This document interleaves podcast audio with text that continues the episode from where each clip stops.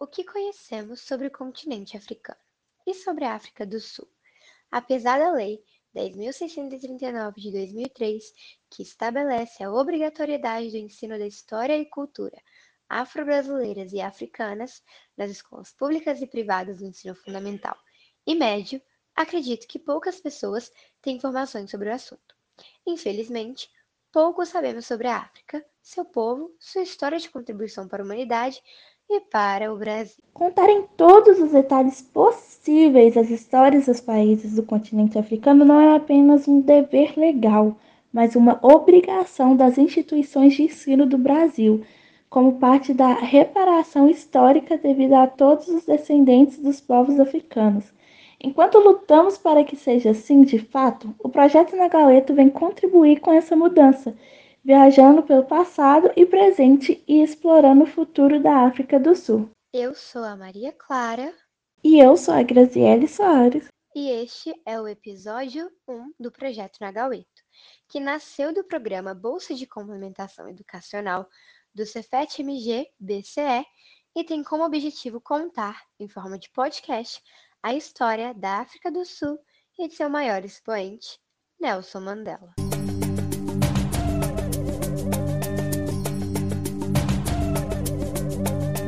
A partir do nosso segundo episódio, vamos viajar pela história da África do Sul e do Nelson Mandela. Entretanto, nesse primeiro episódio, vamos tentar entender como é e como deveria ser o estudo da história e cultura afro-brasileira e africanas do Brasil.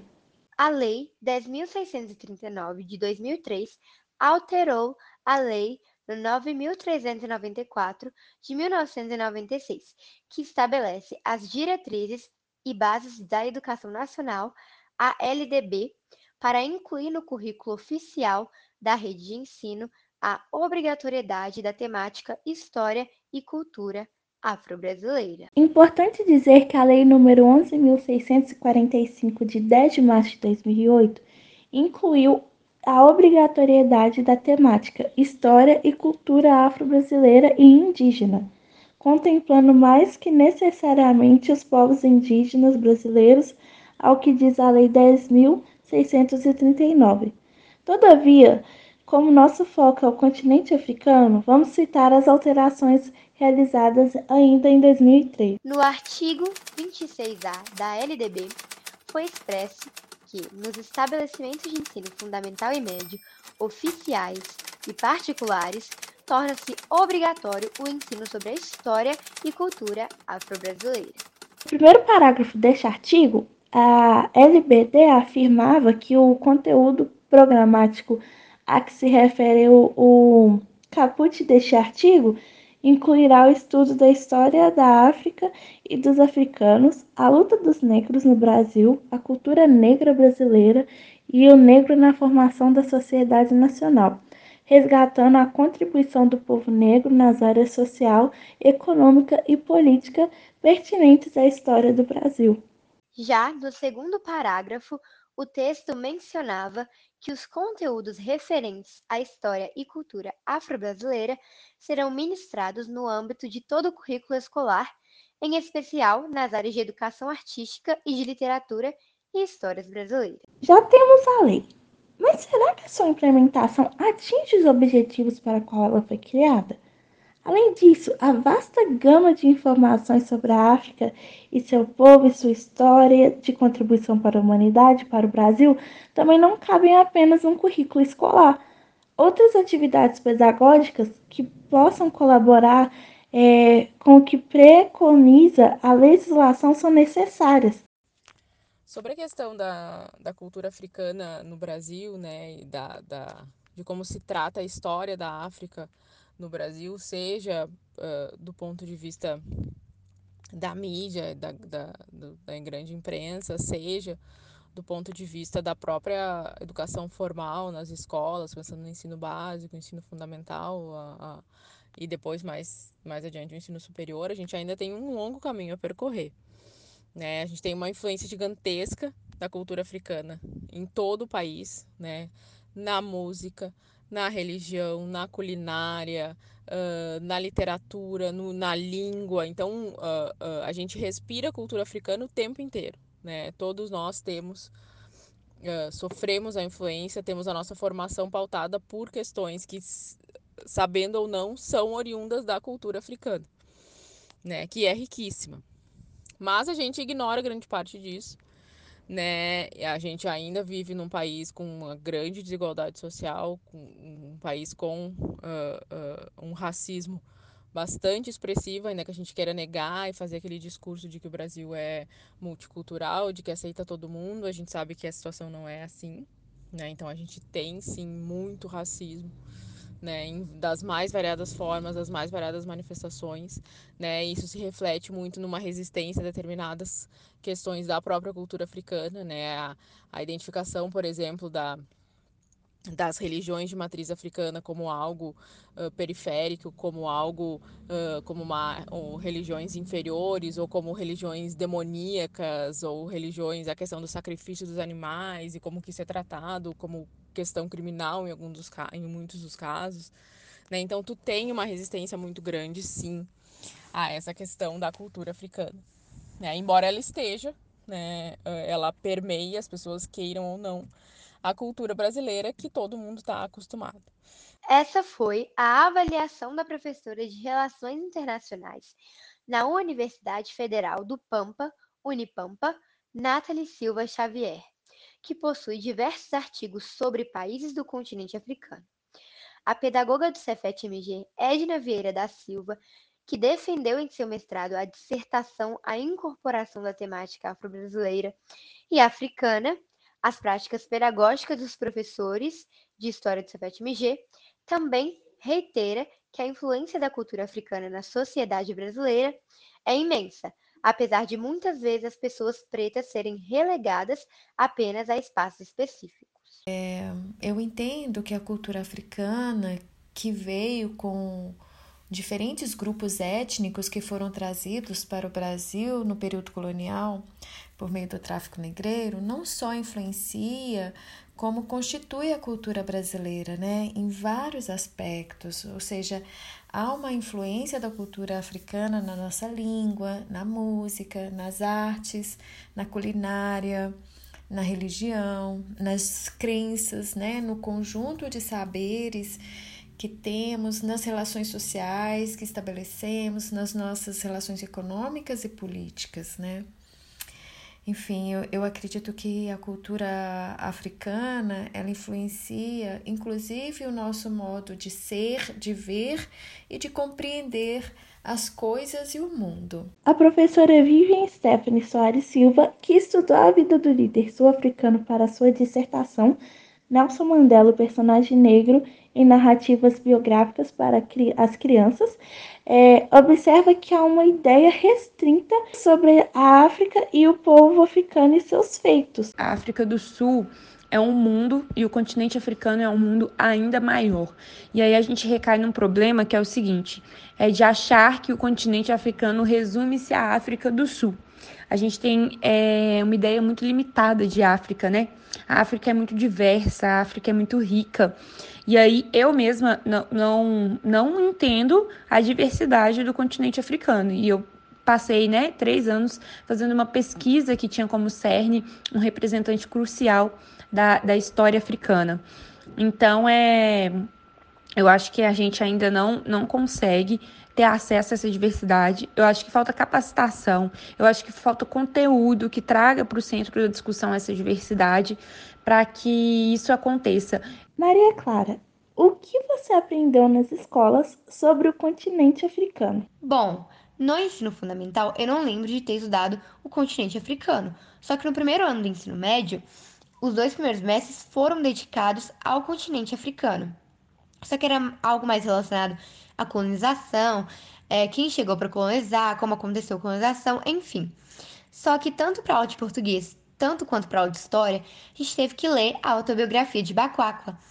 E aí no livro ele conta basicamente que ele está na África e aí ele é pego e trago para o Brasil como escravizado. Aqui ele vai sendo escravizado e aí ele viaja para Nova York e lá ele consegue sua liberdade e o livro é basicamente isso, é um pouco confuso, porque horas parece ele que está falando, horas parece que outra pessoa, mas eu recomendo ler, é um livro muito marcante e muito bom. Mas e você, Graziele? O que aprendeu sobre o continente africano na escola? Bom, eu acho que o, o melhor momento, e foi assim, o que eu mais aprendi sobre a história da África em geral, foi, em, foi ano passado, em 2021, quando eu estava no primeiro ano do ensino médio, que um professor meu, é, numa aula que, que ele estava abordando mais sobre o assunto África em geral, ele levou diversas imagens é, sobre diversas imagens mesmo geográficas de vários locais e ele perguntou onde você acha que é esse local. E ele não falou que isso eram todas da África. E, e ele mostrava, por exemplo, uma imagem de uma cidade super, assim, é, desenvolvida. E a gente achava, dava, tipo, lance, aonde você acha que é? Aí muitas falavam, ah, Inglaterra, Nova York, não sei o que que tem. Aí, beleza. Passava, ele mostrava uma imagem que, que mais assim, todos acham que representa a África, que é as savanas, enfim, os safaris. Aí pensava, onde você acha que é esse local? Todos falavam, ah, África.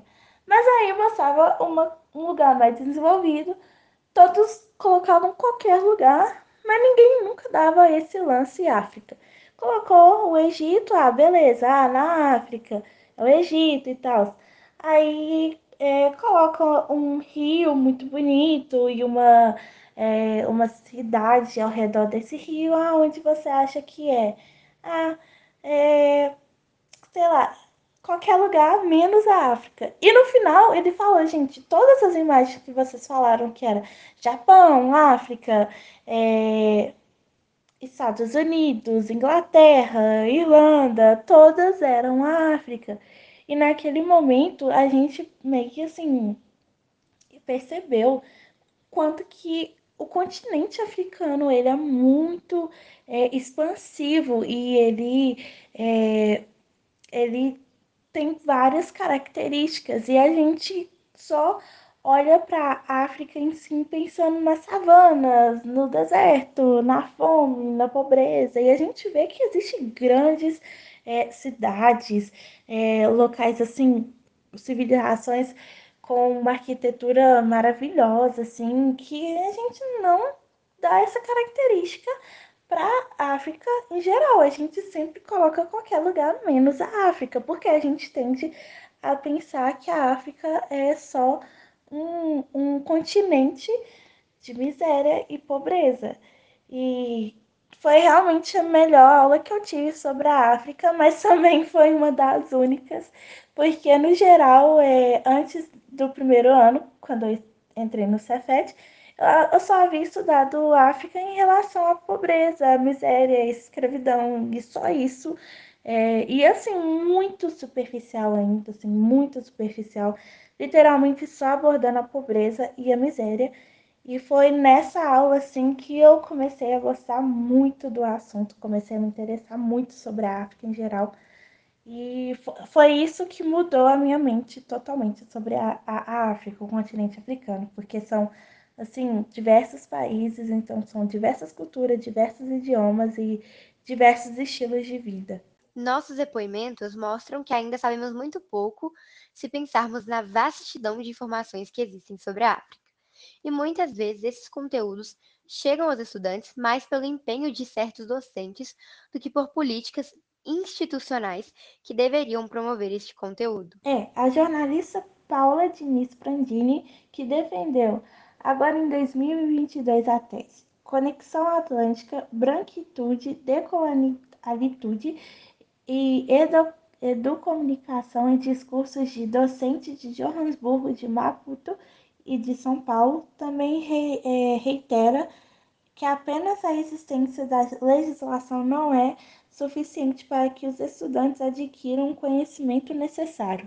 E em relação ao que pode melhorar no ensino brasileiro para que os estudantes tenham um conhecimento mais amplo sobre a África, eu acho que é basicamente a aplicação da lei, né? A lei 10.639 de 2003, a 11.645 de 2008, bem como o Estatuto da Igualdade Racial, que é, né, está aprovado no Brasil desde 2010, é, precisam ser legislações respeitadas, aplicadas no dia a dia, o que infelizmente ainda não acontece de maneira né, perene e, e generalizada no país, mas nós vemos, por, outra, né, por outro lado, muitos professores sim é, engajados e engajadas em, na aplicação dessa legislação, mas ainda também uma, alguma negligência. E a Edna nos lembra que se há os profissionais que levam essa legislação para frente, apesar de pouco incentivo, há também os que são relutantes.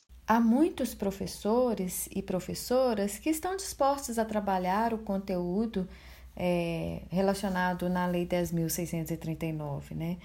É, mas acredito também que temos muitas resistências, né? Como eu disse, o currículo ele e os conteúdos que o compõem é um espaço de contestações e disputas e de interesses, né? Então, é, ter pessoas dispostas a trabalhar, isso tem, e de diferentes formas, como também o contrário, né? Pessoas muito resistentes e, e com ideias inadequadas sobre esse, esse conteúdo. É, eu penso que a maioria dos docentes que se propõem a ministrar os conteúdos relacionados a, a cultura e história africana, é, eles têm consciência dessa diversidade, sabe? É, e, porque são pessoas, a maior parte desses profissionais que se propõem, né, eles têm um engajamento, eles têm um envolvimento com a temática, político, uma história pessoal ali que, que os envolve, né? Pelo menos isso eu pude constatar na minha pesquisa de mestrado. Depois de ouvirmos tudo isso, não há dúvida de que, além da aplicação da lei, outra peça essencial nesse quebra-cabeça é a capacitação dos profissionais que vão lecionar esse currículo. Mas como tem sido essa preparação? A Nathalie e a Edna nos respondem como anda essa questão. A lei para implementar né, o ensino das questões africanas né, na, na, nos, nas escolas é muito bem-vinda, né? Embora, de novo, né, a gente não tenha automaticamente uma transformação da, da do processo de ensino-aprendizagem.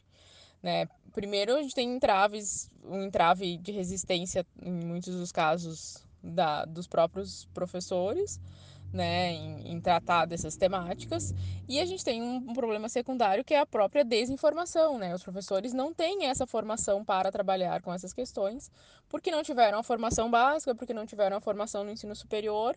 Então tem que buscar por conta própria, em muitos dos casos, essa informação para conseguir Uh, uh, trabalhar com os alunos efetivamente a história da África, as questões de cultura africana que são extremamente importantes para contribuir para a formação dos alunos. É, eu entendo que para a gente falar é, de melhoria né, no ensino brasileiro, né, de falar de ensino nas escolas, a gente é, primeiramente deve pensar a formação dos docentes, né, a formação dos professores, pois a qualidade do ensino ela está muito relacionada entre outros fatores, a preparação dos professores para atuarem nos diversos níveis e etapas de educação.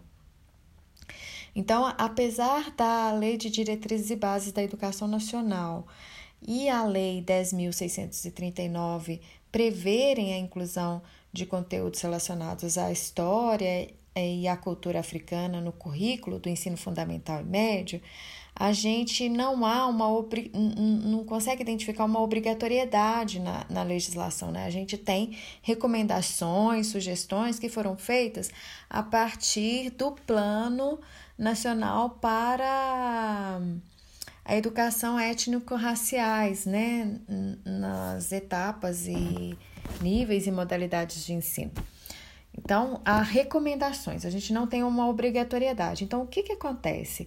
É, as instituições de ensino superior, elas é, incluem, né, de modo geral, nos currículos de formação dos professores, é, algumas temáticas. Então, algumas universidades e faculdades, elas ofertam disciplinas voltadas para o estudo é, sobre a, a África em disciplinas que são de caráter optativo, ou seja, elas não compõem o currículo principal e obrigatório dos cursos de licenciatura, né? na maior parte das vezes, não é uma regra geral.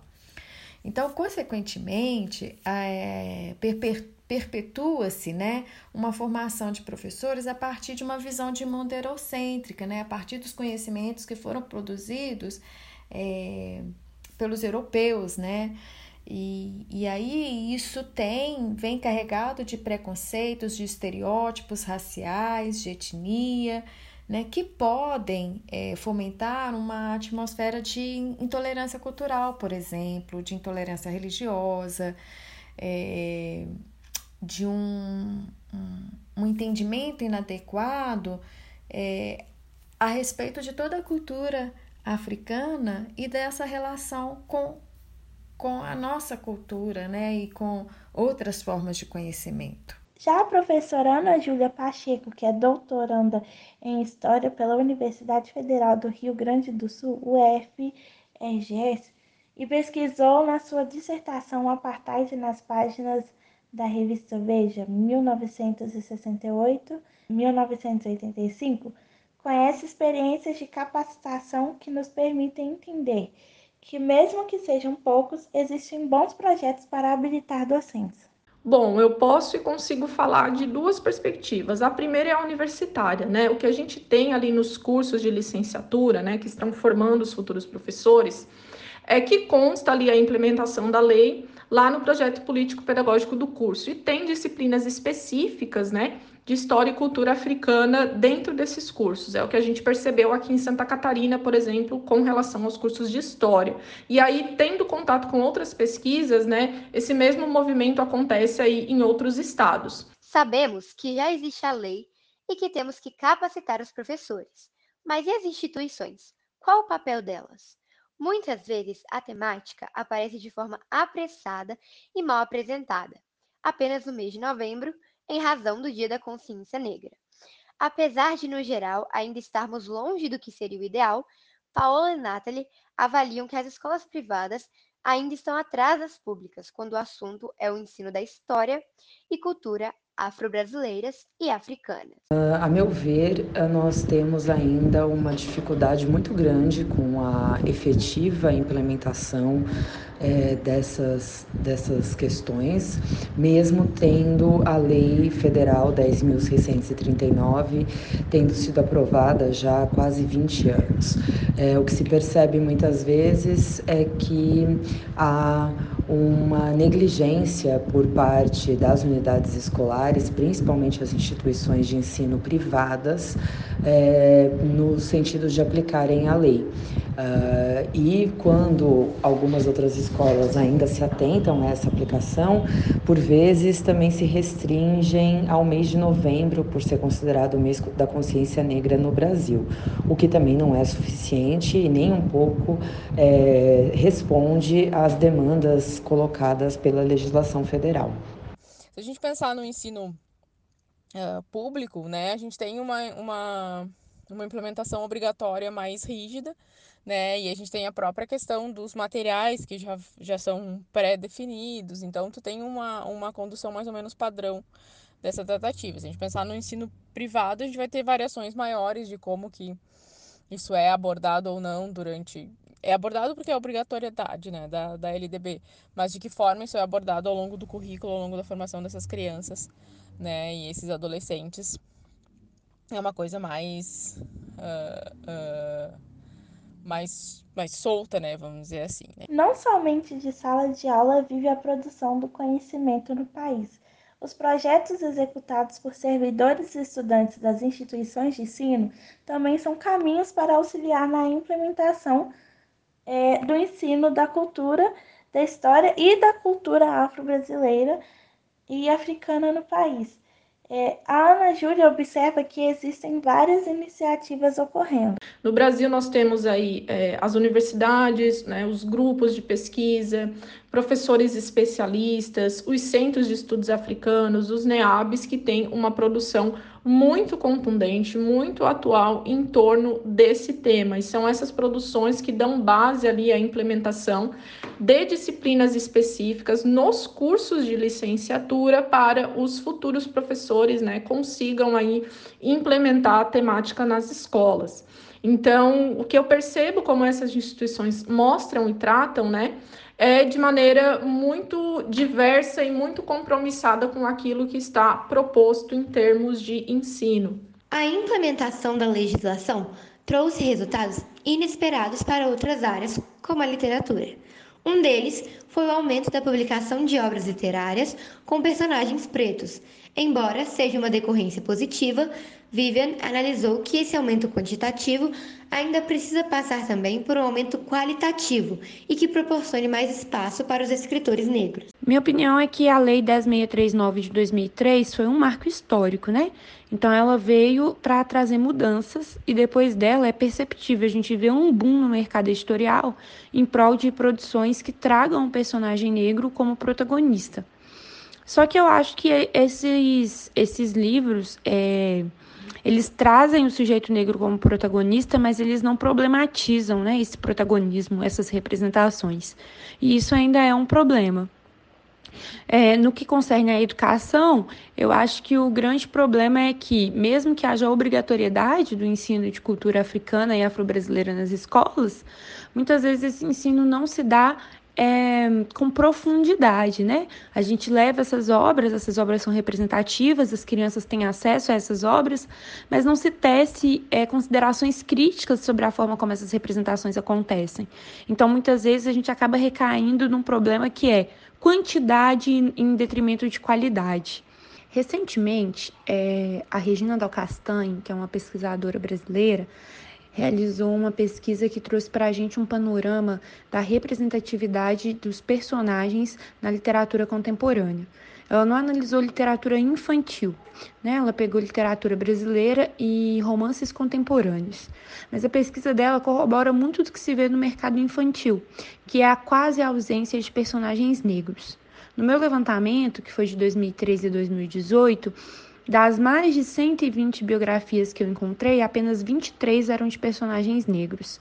Então, a quantidade de personagens negros ainda é muito minoritária, embora hoje a gente já tenha casas editoriais especializadas nisso. Após quase 20 anos de implementação da Lei 10.639, os ganhos foram imensos, mirando no que não existia.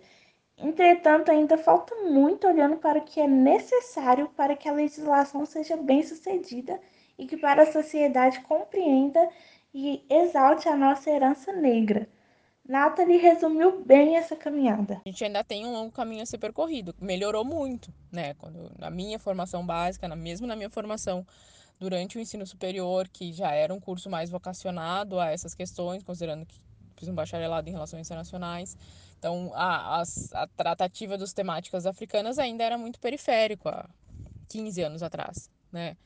Hoje em dia, a gente já tem uma outra tratativa. Hoje em dia, eu ministro uma disciplina de 60 horas sobre relações internacionais da África. Então, a gente tem uma melhora significativa na abordagem, no, no, no na tratativa das questões africanas, seja política, seja social, seja econômica, enfim no ensino básico a gente tem que trilhar esse mesmo caminho.